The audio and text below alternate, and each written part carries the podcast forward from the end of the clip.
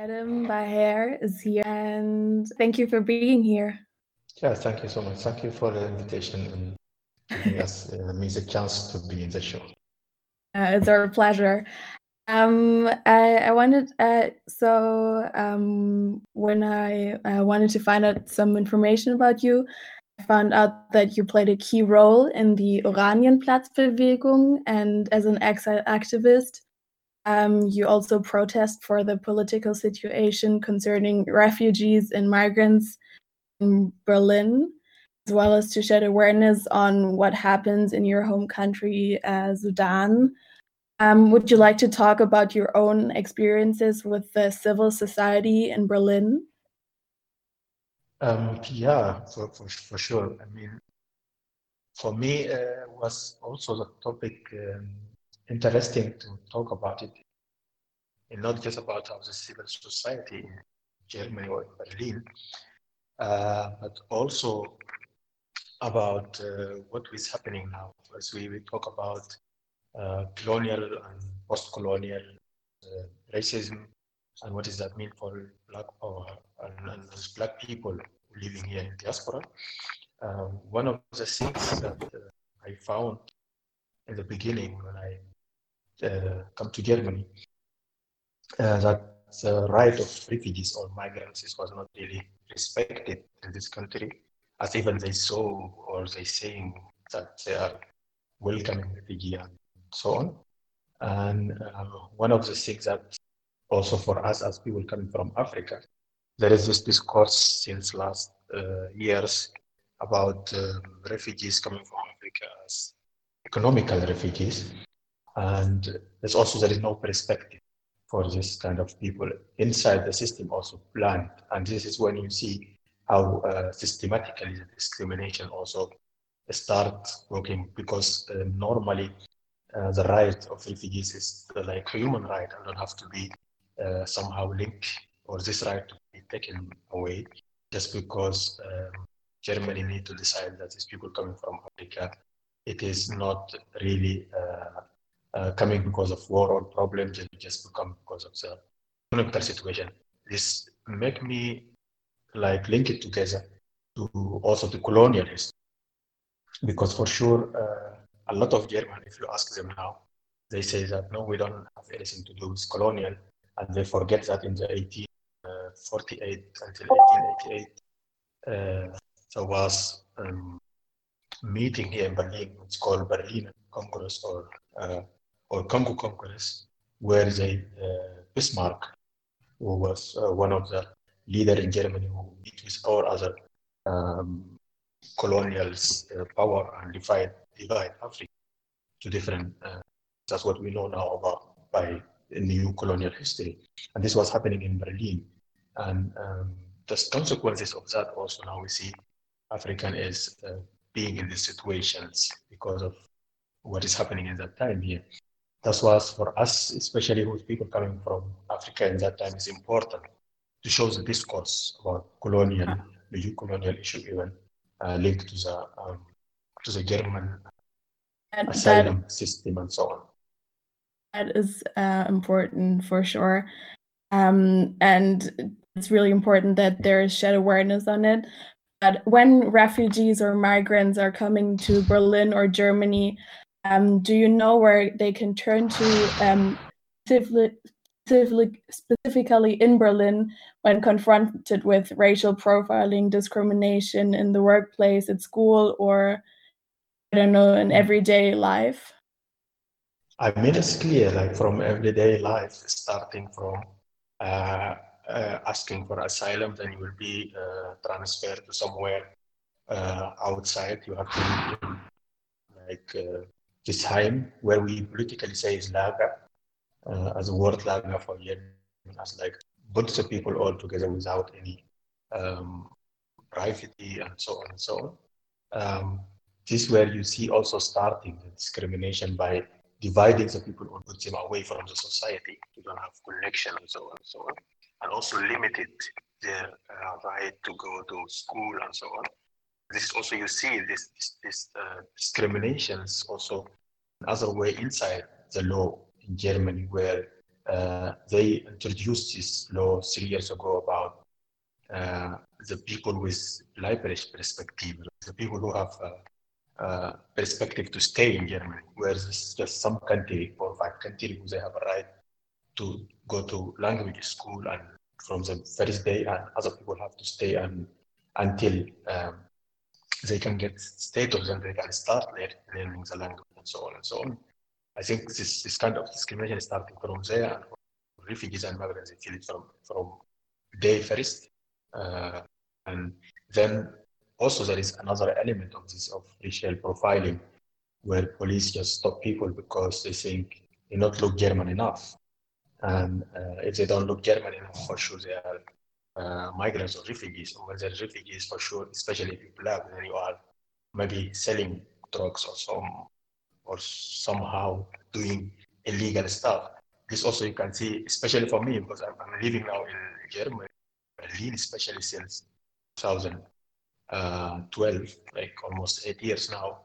And uh, there is so um, something sometimes I'm joking about it even for yourself, for myself, because there is some area where I cannot go because of police uh, racial profiling. I never, since this eight years, I just one or two times in Görlitzer Bahnhof. Uh, and then I get uh, controlled by police because I'm black. And then they say, assume that I'm selling drugs. And uh, then from that time, I just don't go there, even though I'm not, I'm not smoking normal cigarettes, uh. but just to, to, understand how is these things is being uh. built there. And then also there is another um, consequences out of this, the image that in the mind of other citizens about this area, like Görlitzer Bahnhof and about the black people living there. For sure, not all of them who's staying there or hanging around selling drugs, but also you also being asked from other normal citizens if you are going by Görlitzer Bahnhof, if you can sell them something. And, and this you see how it is uh, the society uh, thinking about the issues and how is the law pushing it more and more. Um, also in the different other area when uh, you cannot have really a uh, chance to get because of your name or somehow somehow to get uh, flat. Uh, it's not you don't have a chance easy to get job. You don't have the chance easy uh, to, to even move free in the city. Some areas no go for you. Uh, or sitting in the Uber and as black man you comes inside the Uber and sitting one white woman somewhere and she took her bag uh, away because she think you were going to steal it or I don't know every day racism we see every day but uh, it's for us that also showing the only place where you feel more safe or not really attacked. This way of racism just when you stay at your room, ah. when you get out the street from the first step, you know that you will facing kind of daily racism somewhere in your day journey. And um, do you think um, because of everyday racism is happening um, in, in America, but also in Germany, and with um, the event of George, uh, with the death of George Floyd being filmed, actually um, did become uh, did get video actually did go around uh, the globe, and there's no doubt that without social media um, platforms like Instagram, Twitter, or YouTube, uh, this would ha- wouldn't have happened. But do you think that social media um, actually would help um, to like um, up everyday racism or like uh, decrease the amount, or is it? Do you think it actually uh, would be is just superficial or a dangerous, even a dangerous tool? Um, I mean, uh, social media is all the time have a two way. You cannot say it is really helpful for uh, using this or for creating more because also it's open where everyone with different identity can be there and share his identity and uh, what he's thinking. Um, but I think in in the one way of where the social media a platform where there are a lot of young people will inside and also in the other side where where also the social media kind of uh, creating uh, awareness about the issues and, and making this spreading the news. I think this is one good part we can see. Uh, but also they have these consequences of being platforms sometimes to people with uh, with like racist uh, mind, racist uh, talk. This is also one thing we can already see it. Um, about the event of the death of George Floyd, I think it's important um, that to, to talk about uh, the issues also in Germany because I think uh, if it is uh, something happening in US, it's good that a lot of people is interesting about it on the street, especially here in Germany, in Berlin. We see last week a lot of people go there, but we have to ask the question: What about the like the racism who is daily also being reduced here in Germany? Uh, that's the question who no one try to talk about and ask about it. Yeah. I remember uh, what is happening in Hanau, and nine of people uh, get killed. And um, if you if you see how many people go to the street at that time, and you, and you compare it now about how many people go to the time now in the street, or let's talk about uh, the death of Oury Jalloh in 2015, and there is no any uh, until now no uh, clear uh, result out of the investigations they do about mm-hmm. it, and so on and so on. Then we think that I think, especially me, I think there is a really big problem of racism in Germany that have to be discussed and have to be done something about it. I think it's the death of uh, uh, of George Floyd is, is something important to see, but we have to see it in the consequences of what's happening in Germany and not just focus on what is going on in the United States. For sure, United States is important, uh, but there is also the racism have a different form because it's starting for a long time when we talk about uh, slavery time and so on and so on until now. Uh, but uh, in Germany, we have a deep uh, racist system where we really need to focus in. Why mm-hmm. until now there is no, there is no any uh, result of that uh, for, for what is going on with mm-hmm. people who is being died in Hanau or NSU uh, complex uh, cases where the right wing uh, groups kill people. You said that the American system is different from the German system, but racism in German systems still exist. Um, I personally, for example, in school, talk very little about colonialism, slavery, or the former colonies as such as Namibia, Togo, of Germany. Um, why do you think that these issues are still not part of the German curriculum? And what age and how should children be educated about um, these topics? Um, unfortunately, is is is uh, that the German, as you say, also the German system they don't need to include this but they include the racist thinking from beginning. There is some books where it's in German where you see what the stereotype about uh, black man and black woman and so on. And so from beginning in the kindergarten about some song where the people sing it, where it's uh, producing this.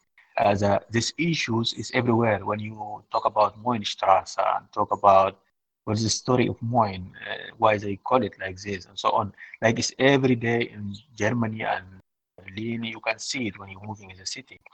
But the thing is that um, the system not not did, you don't need to show this as part of it. And uh, what is now also they building this new uh, uh, form where they have they need to bring uh, different status out from Africa to show it here for people to go inside and see, seeing it. It's, it's different kind of act from state who's uh, trying to reduce racism, reduce colonial uh, issue, but they don't need to uh, bring it somehow to the public. And I think it is clear in, because there is no racism without uh, colonialism, and there is no colonialism and no, no uh, system of, of, of, capitalism also will not function without colonialism. That's why it is also somehow you see it is important for the state to cover also this, all these issues. Um, but I think it is also part of uh, demand where people have to, to be uh, demanding that some issue like this and some talk about colonial issues about racism has to be uh, put in school and everywhere. And I think it is supposed to be from beginning. It's not supposed to be like just giving it to the uh, people in university or something. They have to start even from after the kindergarten. The people have to talk about this because it exists everywhere. You know, it is not something uh, that need to be covered.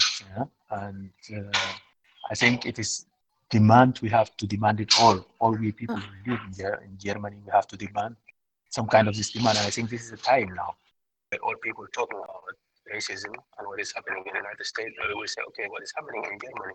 Let's first talk about all these racist stories we produce and put in books. Let's talk about um, uh, all racism, colonial street in Germany.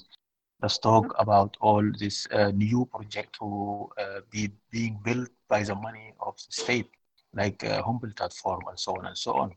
We need to open the discussion. We need to bring it to the society, and I mean this is our uh, well task as all as German and non-German. Oh, yeah, I think that um, that are really um, important words that you said there uh, at the end. Um, I think that summarizes the whole thing really good, or is a, a really good um, ending point that we actually have to demand to talk about it, to actually um, keep the discourse, the discussions going, and that um, it's important to talk about it and to acknowledge it's wrong and to use our privilege to um, empower people that um, suffer from um, racism and the post-colonial structures. Um, Adam, thank you very, very much. Um, it was a pleasure being here. Um, maybe the last question I wanted to ask you is, what are your dreams or what is your goal for the future here in Berlin? I my, my dream is to build kind of a broad uh, social movement where people talk about racism uh, in different way, like not talking about it in the way now you talk about it. I think for me, because I'm I'm living it daily and I also see the consequences out of it, I need people to think about the way of uh, fighting this in way of seeing it was the consequences of the people. I think by by producing racism, people lose a lot. People lose the chance to go to uh, to get a work or to get a nice flat or to go to uh, to get free to move where they need or to get um, easy access to university and so on and so on. And and this, I mean, we my my my dream is to somehow to build broad kind of uh, social movement where all this issue discussed because I, I also see that okay people talk about racism but not really see the consequences in the people. What is that mean for the people? People will not look like really german. Uh, what they lost all this time in the colonial history time until now. Why uh, african uh, people who come from distant african until now here in, in europe or in germany is not being uh, respect and having the same chance uh, as in the same time we still suffering from new colonial and issue like this. I mean, just this was a discussion need to be brought in, and my dream, if we can build this and bring this to this topic, uh, yeah. Oh. Thank you, thank you very much for the interview. It was a pleasure having you. thank you so much. Yeah, thank you, um, thank you yeah, for having me. Yeah, thank you so much for having me. Thank you. Bye. Have a nice evening, Adam. Ja, thank you so much. Thank you. Ciao. Wir haben gerade ein Interview geführt. Salome hat gesprochen mit Adam Baher auf Englisch, hat er über den antirassistischen Diskurs gesprochen. Und wir wollten es jetzt noch mal ganz kurz auf Deutsch zusammenfassen für alle HörerInnen, die vielleicht nicht so gut Englisch können, um das möglichst barrierefrei zu gestalten. Edinbacher hat erstmal so ein bisschen darüber gesprochen, was die Bewegung für Menschen in Diaspora bedeutet. Also darüber macht er sich Gedanken, sagte er, dass der Diskurs äh, von Geflüchteten schon anfing. Also dass man jetzt die letzten Jahre schon sehr viel über Geflüchtete gesprochen hat und man dann gemerkt hat, man hat keinen Respekt vor den Menschen und der Fehler liegt im System, so man ist nicht human genug und koloniale Mächte sind miteinander ver vernetzt. Gleichzeitig vergessen sie aber, wie kolonial sie sind und was für eine Macht sie dabei ausüben. Und dann hat äh, Salome nach so den verschiedenen Praxisen gefragt und Adam ist so ein bisschen darauf eingegangen, dass man, indem man Menschen dazu auffordert, Asyl zu beantragen, schon so eine Spaltung in der Gesellschaft schafft. Also man, man hat verschiedene Zugänge zur Gesellschaft und man hat auch verschiedene Perspektiven, in Deutschland zu bleiben oder nicht. Darüber hat er gesprochen. Und ähm, genau, dann ging er so ein bisschen auf seine eigene Perspektive ein, dass er als äh, Schwarzer ganz oft als Drogendealer stereotypisiert wird und in bestimmte Gebiete nicht zugänglich sind. Also die Stadt ist nicht so für jeden frei, wie sie für andere sind, dass er manchmal zum Girlie geht und dort von der Polizei angehalten wird, weil er halt als Drogendealer gelesen wird, nur weil er schwarz ist. So, und dann hat Salome nach der Rolle äh, von Social Media gefragt und Adam hat erklärt, dass er das wichtig findet, aber man eher auf, darauf gucken sollte, was hier in Deutschland passiert. Also, dass in Hanau neun Menschen erschossen worden sind und das sehr vorbeigegangen ist an Deutschland, genauso wie der Mord an Uri Jalo. Und das geht nicht nur um George Floyd und auch um die Kennung von Rassismus in Deutschland. Man muss nach Lösungen suchen, man muss den NSU und, äh, und Hanau thematisieren und so viele andere ähm, rassistische Vorfälle in Deutschland. Genau, dann ist Salome noch so ein bisschen auf die Bildung in Deutschland eingegangen und Adam hat erklärt, dass es schon im Kindergarten anfängt mit rassistischen Liedern, die man beigebracht bekommt. Und dann ist er nochmal auf diesen ganz komplexen Strang zwischen Rassismus und Kolonialismus und Rassismus und Kapitalismus und Kolonialismus eingegangen und dass man jetzt darüber sprechen muss, man muss jetzt darüber sprechen, dass die M-Straße aber noch M-Straße heißt und dass das Humboldt-Forum gebaut wird und mit staatlichen Geldern finanziert wird. Und genau, dann hat Salome nochmal äh, dazu aufgefordert, dass Weiße ihre Privilegien nutzen sollten und fragt nach Adams Traum, wie er sich eine antirassistische Gesellschaft vorstellt. Und er hat davon gesprochen, dass ähm, Antirassismus Ressourcen verbraucht und dass man in der Zeit nicht arbeiten kann und dass es sichtbar gemacht werden muss. Und er wünscht sich die Bewegung sehr viel breiter und sich er wünscht sich gleiche Chancen für alle. Genau, Salome, du hast aber das Interview geführt. Vielleicht kannst du mich an der einen oder anderen Stelle noch ergänzen. Ich fand eigentlich die Zusammenfassung, die du gemacht hast, sehr gut, sehr passend. Ähm, ich wollte nur sagen, dass ähm, ja, auf jeden Fall weiße Leute ihre Privilegien nutzen sollten, aber ich glaube, dass generell auch generell Leute, die in Europa leben oder generell Leute, die besser gestellt sind oder in, ähm, in der Position sind, anderen, andere, die das Movement zu unterstützen, ähm, sich informieren sollten und äh, generell darüber nachdenken können, wie sie das, ähm, wie sie die ganze Bewegung unterstützen können und was eigentlich die Probleme sind, die ähm, in unserer heutigen Zeit gegenüberstehen.